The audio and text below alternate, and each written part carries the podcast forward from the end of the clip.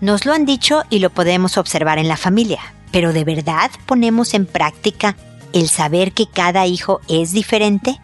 Esto es, pregúntale a Mónica.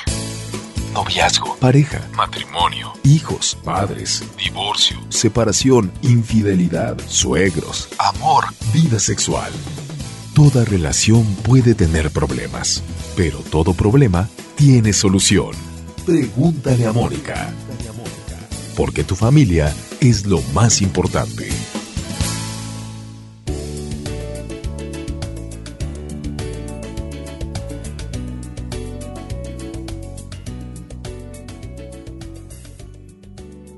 Bienvenidos amigos una vez más a Pregúntale a Mónica. Soy Mónica Bulnes de Lara, como siempre, muy feliz de estar con ustedes en este espacio en donde compartimos sugerencias, ideas, en donde ustedes consultan a través de este podcast www.preguntaleamónica.com, pero también estamos en redes sociales. Por cierto, al podcast se pueden suscribir en iTunes o en alguna aplicación de podcast. la suscripción no tiene ningún costo o también pueden descargar cada episodio sin ningún costo para subirlo a su celular o el de alguna persona que a ustedes les interese que escuchen un episodio en particular. Y ustedes o esa persona puede escuchar ese episodio cuando y donde quiera sin hacer uso de sus datos en el celular, eh, es decir, no, no usar internet en su celular tanto la suscripción en iTunes como con cualquier aplicación de podcast, les llegan los nuevos episodios en automático y también los pueden escuchar a través de su celular, tablet, con su, computadora cuando y donde quieran. Bueno, estamos en Facebook, en Twitter, en Instagram, en YouTube con videos, en libros con ideas de cómo educar hijos de una manera tal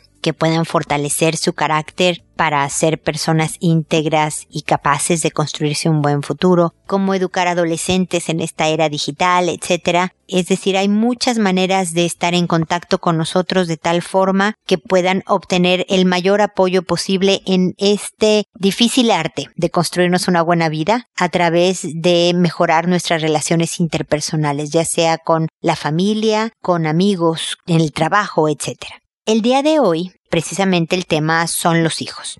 Y el hecho, pues yo pensaría que conocidos por todos, de que cada hijo es diferente. Y lo dicen muchos papás, lo decimos muchos papás, eh, lo comentamos entre amigos, con, con gente que conocemos y demás. Pero la verdad es que no siempre lo llevamos en práctica no siempre verdaderamente actuamos en la educación de los hijos, en nuestra estrategia disciplinaria, reconociendo que cada hijo es diferente. Tratamos de seguir las mismas reglas para todos y una de las cosas que yo les sugiero a ustedes, papás, es que desde bien chiquitos les expliquen a sus hijos que no los van a educar igual, porque ya saben cuál es una de las frases más usadas por los hijos, ¿no? Sus frases favoritas de decir, no es justo, a él si lo dejas y a mí no, a ella si le diste permiso y a mí no, y siempre están viendo si es justo, cual nunca va a ser justo desde su punto de vista, y nunca pueden esperar el mismo tipo, o no deberían de esperar el mismo tipo de educación. Van a tratar ustedes de hacer lo mejor por cada uno de los hijos que tengan, pero las reglas no siempre aplican de la misma forma.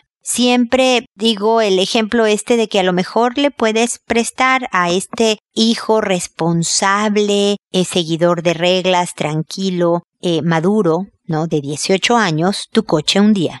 Y a lo mejor a tu hijo de 32 no se lo prestas porque no tiene las mismas características. O tendrás un hijo muy creativo y por lo tanto con un intenso déficit de atención y por lo tanto tus exigencias y maneras de enseñarle cómo estudiar y que él se haga cargo de la importante responsabilidad de sus deberes académicos va a ser muy distinto al hijo que se le facilita el estudio y que casi casi sin agarrar un libro es capaz de sacarse buenas calificaciones. Entonces es verdaderamente importante tenerlo claro, primero nosotros, aplicarlo en la estrategia disciplinaria para cada uno de nuestros hijos y luego efectivamente comunicárselos a ellos porque siempre los hijos estaremos viendo lo que le dieron al otro que a mí no, lo que a mí me dieron y al otro no, pero siempre yo tratando de obtener la máxima ventaja y usarán la tarjeta de no es justo, a ellos les das más que a mí, para tratar de salirse con la suya. Bueno, cuando aclaramos desde el principio que como cada uno es distinto,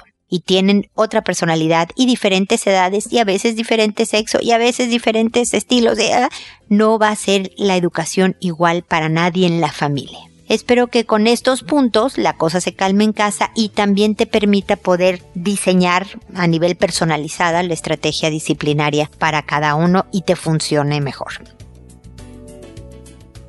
Bueno, con esto termino mi comentario inicial del programa. Ahora me dispongo a responder sus consultas que como saben las respondo por orden de llegada, que toda persona que me escribe le cambio el nombre a esa persona y a todos los involucrados dentro de su mensaje para asegurar el anonimato a pesar de que es un programa internacional que se escucha en muchas partes del mundo trato de que se sientan con la tranquilidad de que ni siquiera su nombre es el mismo y por lo tanto tengan la confianza de contarme todo lo que ustedes quieran. Nadie sabe de dónde son de qué país son cómo se llaman cuál es su correo nada de nada sabe la gente lo único que sí es verdadero es su mensaje en sí mismo. Si es muy extenso, más de 500 palabras, suelo yo editarlo para agilidad del programa. Y contesto en audio precisamente para abarcar un mayor rango de ayuda. Es decir, si al contestarte a ti, Cristian, que es el primero que me escribió el día de hoy, alguien más escucha tu mensaje y ve que está en una situación similar, pues a lo mejor con las sugerencias o comentarios de mi respuesta puede encontrar esa persona que no me escribió pero sí nos escuchó alguna idea útil para su situación en ese momento y por lo tanto multiplicamos la ayuda. Esa es la razón por la que contesto en audio y no contesto la persona a persona porque de manera que si hiciera eso, ¿no? Que el que me escribe le contesto por correo o por como sea, es un diálogo de dos y la verdad es que mi intención era multiplicar el rango de ayuda como les digo y por lo tanto es así el formato de este programa, por lo que les agradezco su preferencia y su comprensión. Y como decía, empezábamos el día de hoy con Cristian, que dice así. Hola señora Mónica, ¿cómo está? Espero que muy bien. Bueno, le escribo porque quiero saber algo. He estado bastante deprimido estos últimos tiempos. Cada vez que salgo a la calle o al parque, veo parejas besándose y esas cosas, y por alguna razón me pongo a llorar en la calle. Sé que me dirá que tal vez sea la pubertad. Sí, lo sé. Pero quiero otra respuesta. No que me digan lo mismo siempre. Espero y me pueda ayudar y muchas gracias por su atención, señora Mónica. Pues mira, Cristian, no sé quién te ha respondido, a lo mejor tus papás o algo de que estás puberto y por lo tanto por eso lloras sin control. La verdad es que la pubertad sí nos hace tener cambios de ánimo y sentirnos contentos y tristes y enojados de un momento a otro, pero la verdad no es común, mi querido Cristian, que uno salga a la calle, vea parejas, parejitas románticas y te sientas deprimido. Pero si uno llora, es por algo por algún motivo. Muchas veces preguntamos a una persona, pero ¿por qué lloras? Y la respuesta general es no sé, ¿no? Pero la verdad es que sí hay una razón y es importante tratar de descubrirla, Cristian, porque vas a entender muchas cosas de ti. El propósito de esta difícil etapa que estás viviendo, pubertad y luego adolescencia, es que tú quedes lo mejor armado para la vida adulta. Y vas a estar mejor armado para hacerte una vida feliz cuando seas adulto si te conoces bastante bien. Entonces, mucho del proceso de la adolescencia es conocernos, cómo soy, cuáles son mis fuertes, cuáles son mis debilidades, para qué soy bueno, para qué no tanto, qué cosas me resultan problemáticas, qué cosas no, etc. Por lo tanto, Cristian, vale la pena que tú trates de identificar la razón. No sé si tú estás añorando que, que, que seas de entrada sensible. ¿Qué tal que eres una persona sensible, emocionalmente hablando? No que tengas toda una beta, a lo mejor incluso hasta artística, ¿no? Y por lo tanto las emociones las tienes más a flor de piel que otras personas. Pero independientemente de que seas esta persona, tienes que saber qué es lo que encienden tus switches, ¿no? Tus interruptores de, por ejemplo, sensibilidad o si es nada más que tú estás añorando tener una novia, Cristian, eh, una relación de pareja, y por lo tanto, cuando ves a otras parejas dices, chin, yo no tengo novia, entonces me pongo triste y lloras. O recuerdas eh, eh, la relación de tus papás y de alguna manera te pones a llorar A lo mejor es nostalgia y no tristeza por la que lloras. ¿No? A veces lloramos de alegría, a veces de nostalgia, a veces de tristeza. Hay veces que de rabia también se llora. Entonces, creo que vale la pena el que te pongas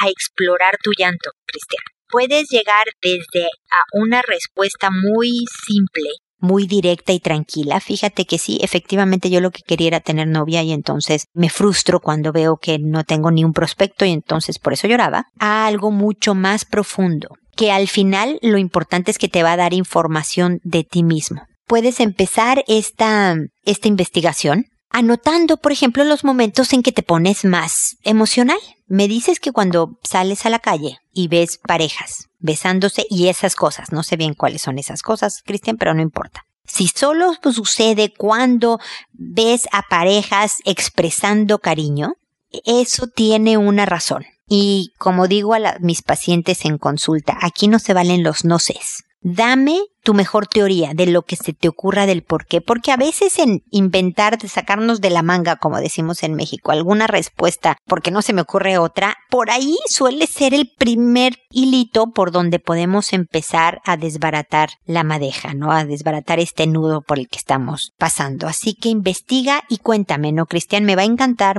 muchísimo que me escribas nuevamente diciéndome tus teorías. A lo mejor no tengas conclusiones, pero tu teoría de tu investigación, en dónde para ver si te puedo ayudar a manejar mejor esta emotividad que te da independientemente de que estés en la pubertad, ¿ok?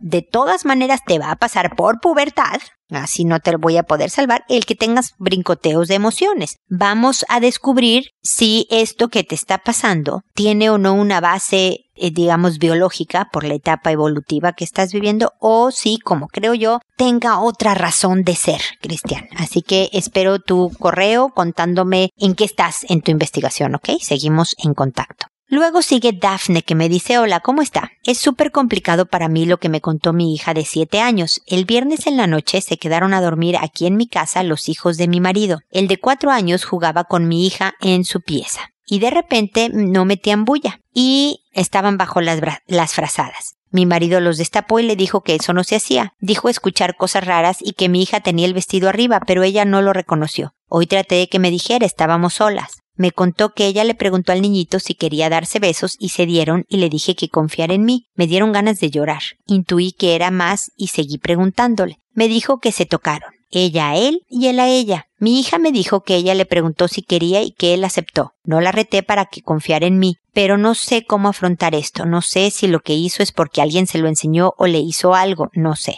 Ella viaja cada semana por medio a quedarse con su papá. Eso me preocupa. Ahora, ¿qué debo hacer? Ayúdeme, por favor. Mira, Dafne, dentro de la edad de tu hija pasan estas cosas. Es parte natural de la exploración propia de la edad. Yo te puedo decir que tu hija no está haciendo nada anormal. Eso no significa que no hay que decirle que no se hace, ¿no? Que si quiere investigar sobre su cuerpo o el cuerpo, por ejemplo, de los niños, es bueno que ustedes eh, se acerquen y conversen como lo bien que conversaron en esto que me describes, ¿no? Me parece muy bien que no la regañaras para que confiara en ti y para que supiera que no era nada malo. La verdad es que ella estaba haciendo algo que por su edad se le, le daba curiosidad de investigar.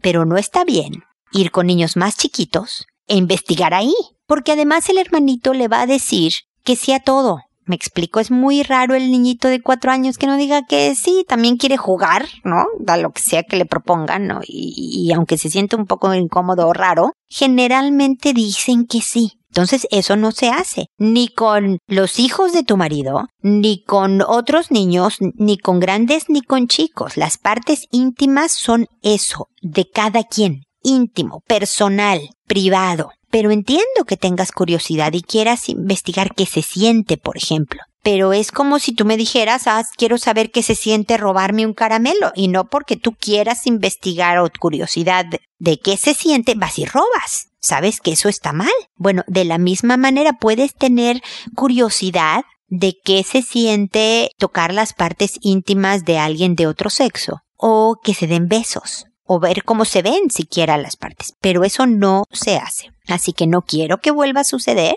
por favor, y siempre que tengas una pregunta, una duda y demás, acércate a mí y pregúntame. Ahora, también es bien importante que cuides mucho qué películas, qué videos está viendo tu hija, qué libertad tiene si acaso alguien, tú o su papá, le presta el celular para tenerla como tranquilita que chequen efectivamente que tenga los bloqueos necesarios para que no pueda ver videos inadecuados o eh, llegue a información que le pueda hacer daño, ¿ok? Y también en conversaciones esporádicas, muy de vez en cuando, y sobre todo si la ves con más conductas de este tipo, sí investigar en dónde las está aprendiendo, cómo se le ocurrió, de dónde sacó la idea. Y por más que, como me dijiste en tu correo, Dafne, tú por dentro quieras llorar, estés tristísima, enojada, eh, asustada, con vergüenza, todo lo que tú puedas sentir, actúa frente a tu hija como si fuera la conversación más casual del universo, porque es efectivamente como se va a sentir más cercana a ti para confiarte lo que sea. Desde mi papá me enseñó esto hasta, no, fíjate que yo escondidas pude ver esta otra cosa. Me explico. Y lo que más queremos como papás es hijos que tengan la confianza de saber, le puedo contar cualquier cosa a mis papás, que lo que reciban lo van a recibir con calma, pero también corrigiéndome cuando sea algo que esté equivocado. Si tu hijita llegara a decirte, fíjate que me robé un cabramelo, pues yo espero que no le grites, le pegues y no le encierres en su cuarto, sino que también con toda calma hablen sobre la importancia de la honradez, el delito que es un robo, eh, el cómo va a reparar el daño, etcétera, etcétera. Me explico, con esa misma tranquilidad maneja, eh, no porque se compare la, la formación en sexualidad con robar, pero quiero decir, con esa misma tranquilidad maneja el tema de la formación en sexualidad con toda claridad, con toda tranquilidad, pero también con la firmeza de establecer límites para que tu hija sepa que eso sí y eso no. Ah, mira, yo creí que si yo quería saber cómo se daban besos, se lo podía dar al vecino. Pues ahora ya va a tener la claridad de saber, no, no puedes ir por la vida dándole besos, aunque todos digan que sí, quieren ese beso, y tú misma quieras ese beso, no. Fíjate que no, hasta que no tengas 42 años, hija, ni un beso, ¿no? Pero, pero esa es la idea, Dafne. Yo espero haberte tranquilizado un poco y dado algunos lineamientos que te sirvan para poder conversar con tu hija, ¿no? De todas maneras, estamos en contacto. Luego Edna me dice, buenas tardes, Mónica. Soy una madre que está sumamente preocupada con la actitud de su hijo ante la vida. Es un joven de 20 años, nada le importa, no quiere estudiar ni trabajar. Su círculo de amigos son personas sin interés en el futuro. No se da cuenta o no le importa el amor y apoyo que le damos. Se está convirtiendo en un indeseable social, que todo le da lo mismo. Me importa mucho mi hijo y quiero ayudarlo. Cada día estoy buscando cómo ayudarlo y cómo hacerlo despertar y valorizarse. En esta búsqueda me encontré con el concepto de impotencia aprendida. Así fue que llegué a ti. ¿Cómo puedo actuar? ¿Qué puedo hacer para ayudar a mi hijo? Te informo que le sugerí ver a un psicólogo y se negó. Confío en que puedas ayudarme. Muchas gracias. Te agradezco. Me envíes tus recomendaciones por mail. Pues querida Edna, gracias por tu correo. Es un tema bien importante porque esto pasa en muchas familias. Sé que me estás pidiendo que te responda por mail. Ya me oíste a principios del, del programa. ¿Por qué no con texto directamente? Porque fíjate tú, acabas de poner sobre la mesa este súper tema que para muchos papás que tengan jóvenes adultos pasando por el mismo problema, pues pueda empaparse un poco más en el tema al escucharnos dialogar tú con tu mensaje y yo respondiéndote, ¿no? Mira,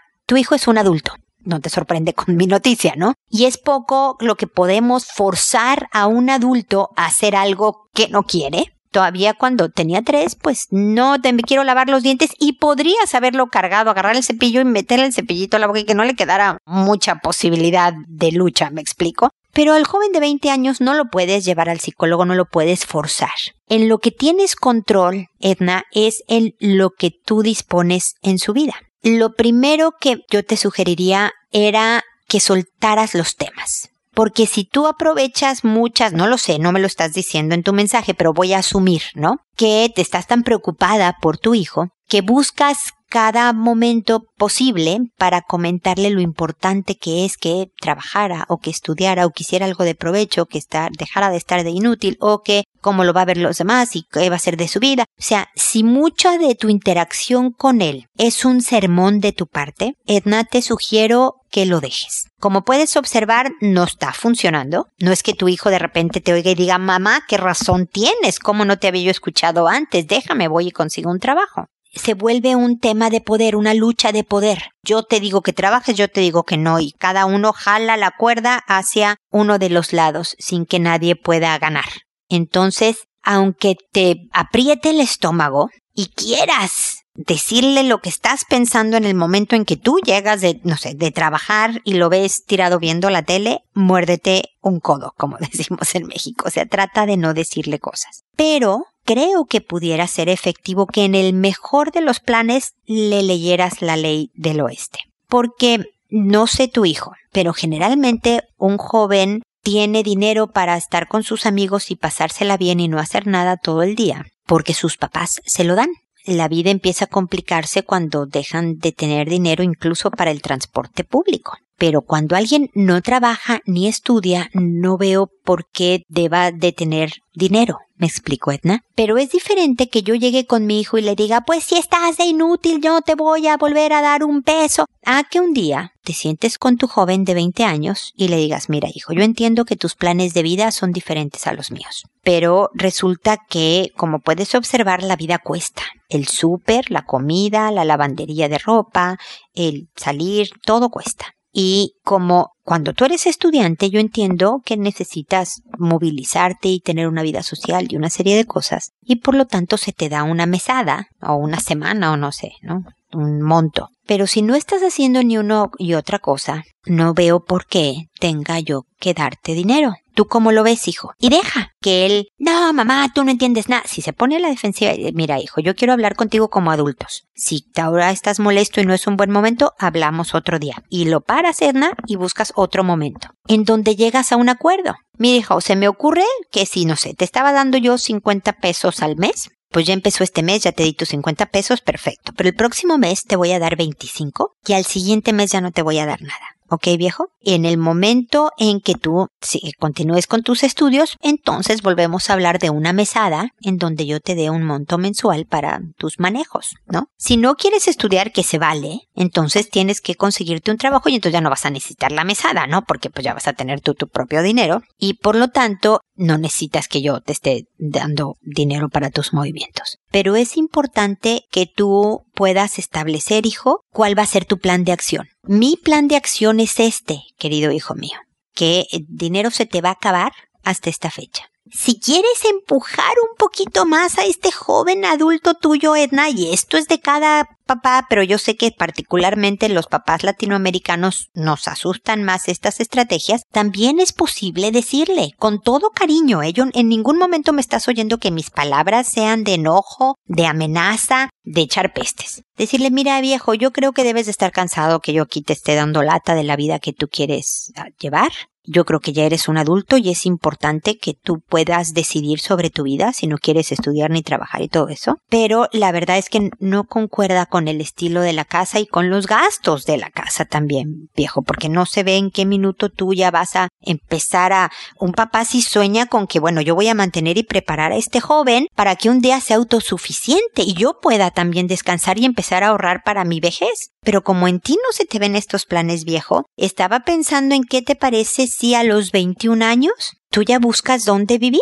Y encantada te ayudo y marcamos lugares de diferentes precios en, en el periódico, ¿no? O en internet, porque ahora ya nadie usa el periódico para nada, ¿no? Pero este, en el periódico podríamos marcar, o bueno, en internet, pues, lugares que eh, más o menos cuánto costaría rentar un cuarto a lo mejor, y entonces qué tipo de trabajo necesitarías para pagar ese cuarto, y que con toda calma ¿no? Ahora tienes 20, falta un año, los 21 y medio si quieres ponerle a tu hijo, como para que lo vayas haciendo y ya puedas gozar de verdad, viejo, de tu independencia y autonomía sin la lata de que tu mamá te esté sermoneando porque no concuerda con lo que es tu filosofía de vida. ¿Qué te parece esta opción? ¿Me estás corriendo, mamá? No, viejo. No. Nada más que llega un momento en que cuando uno es adulto tiene que tomar decisiones sobre su propia vida.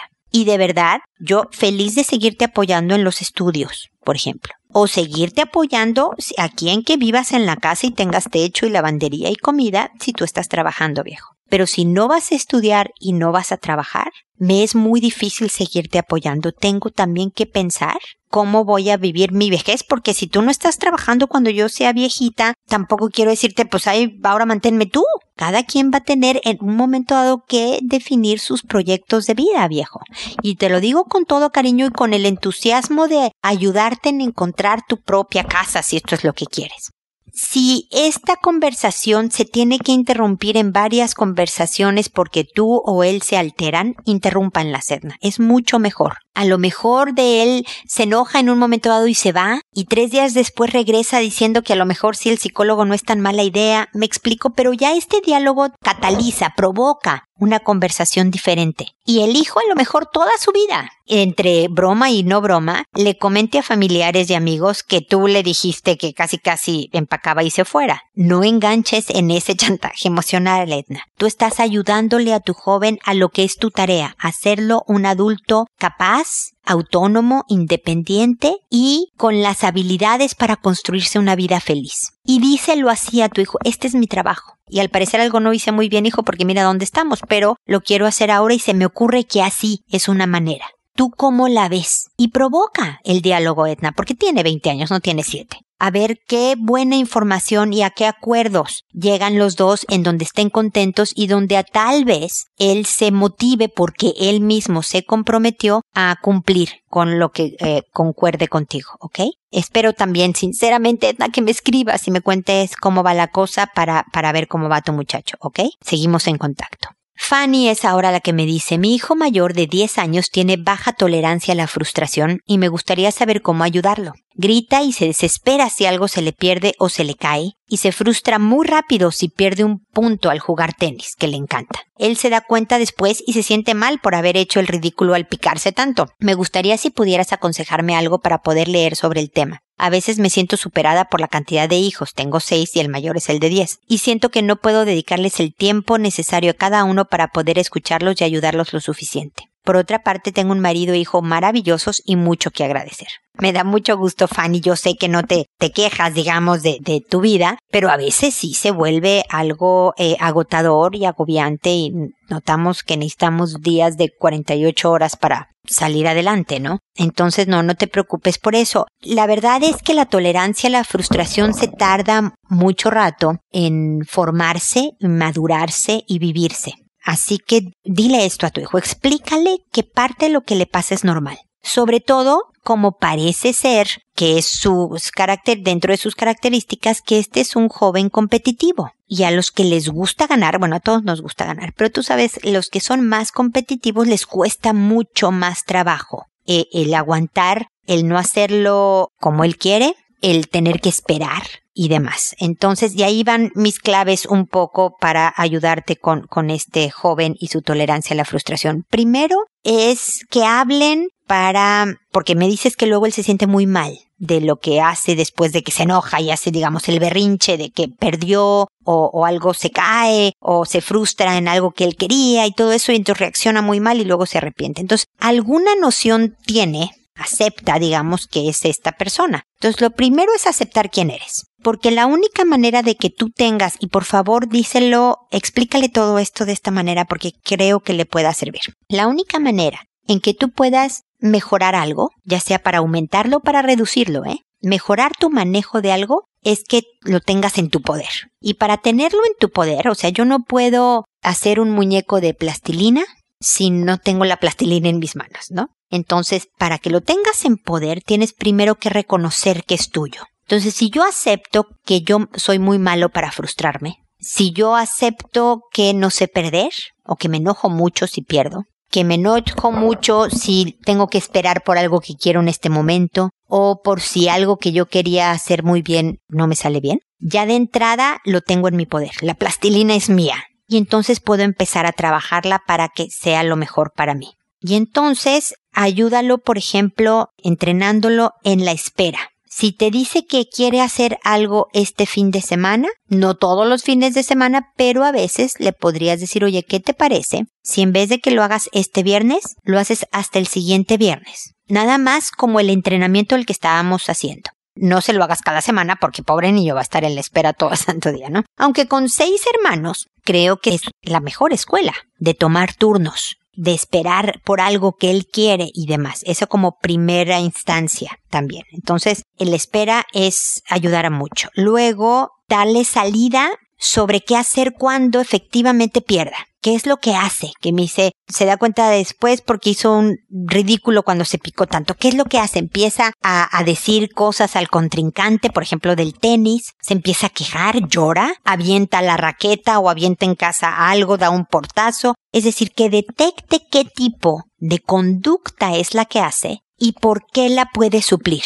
Porque se vale enojarse cuando se pierde, ¿eh? Pues ni que fuera de plástico. ¿Me explico? Oye, yo también no tengo 10 añitos y de todas maneras si pierdo algo o algo no sale como yo quería, tengo una molestia, estoy enojada conmigo mismo y con la situación. Ok, entonces, ¿qué hago y cómo lo quiero cambiar? ¿O de qué manera lo puedo cambiar? Pues para no haber, hacer el ridículo o no herir a alguien que quiero o a alguien que no quiero, pero no herir a nadie, etcétera, etcétera. Y entonces hablen sobre las alternativas. ¿Qué te parece que si pierdes el punto, te concentres en la respiración?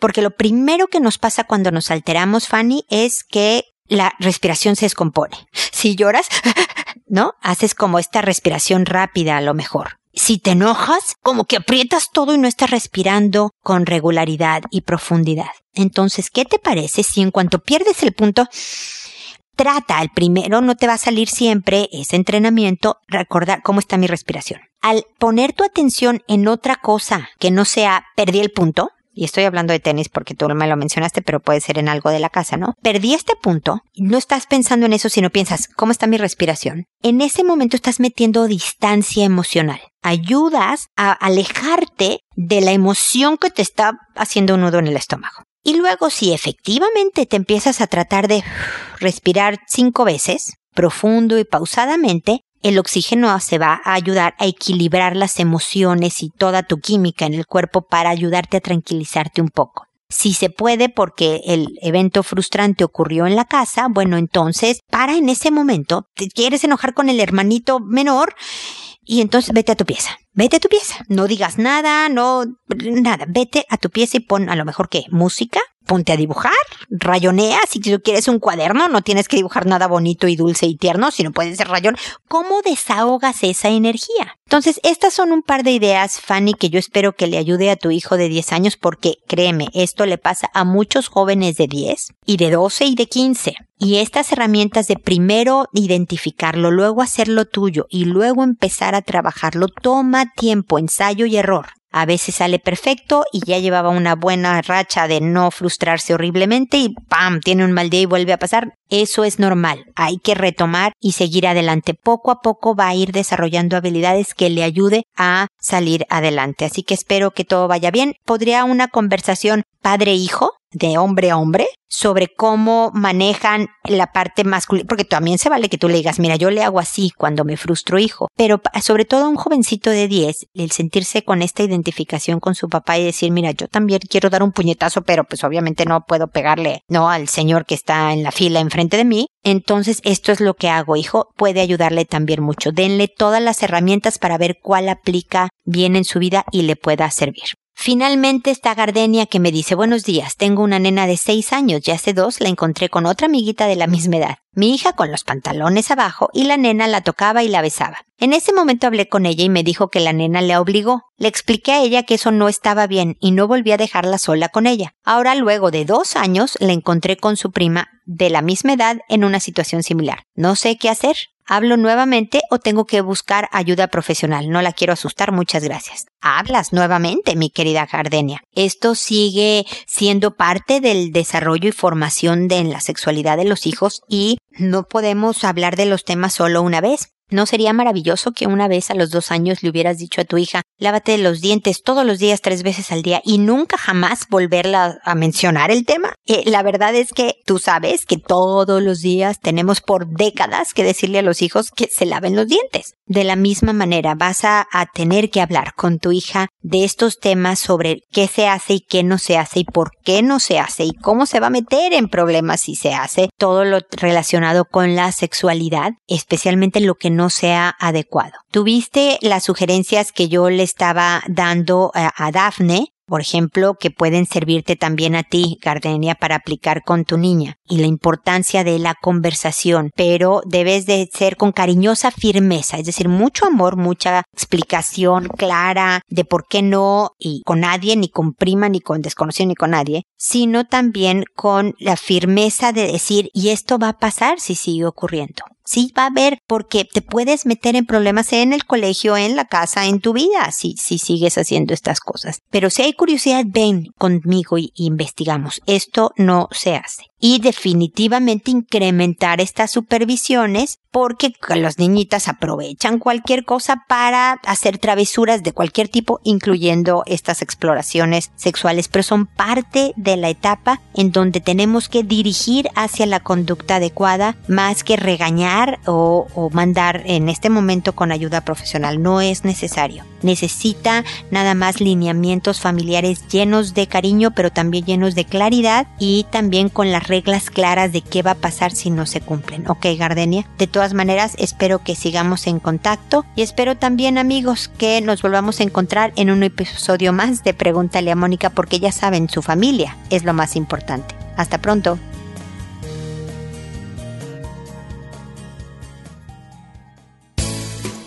¿Problemas en tus relaciones? No te preocupes, manda tu caso, juntos encontraremos la solución www.preguntaleamónica.com. Recuerda que tu familia es lo más importante.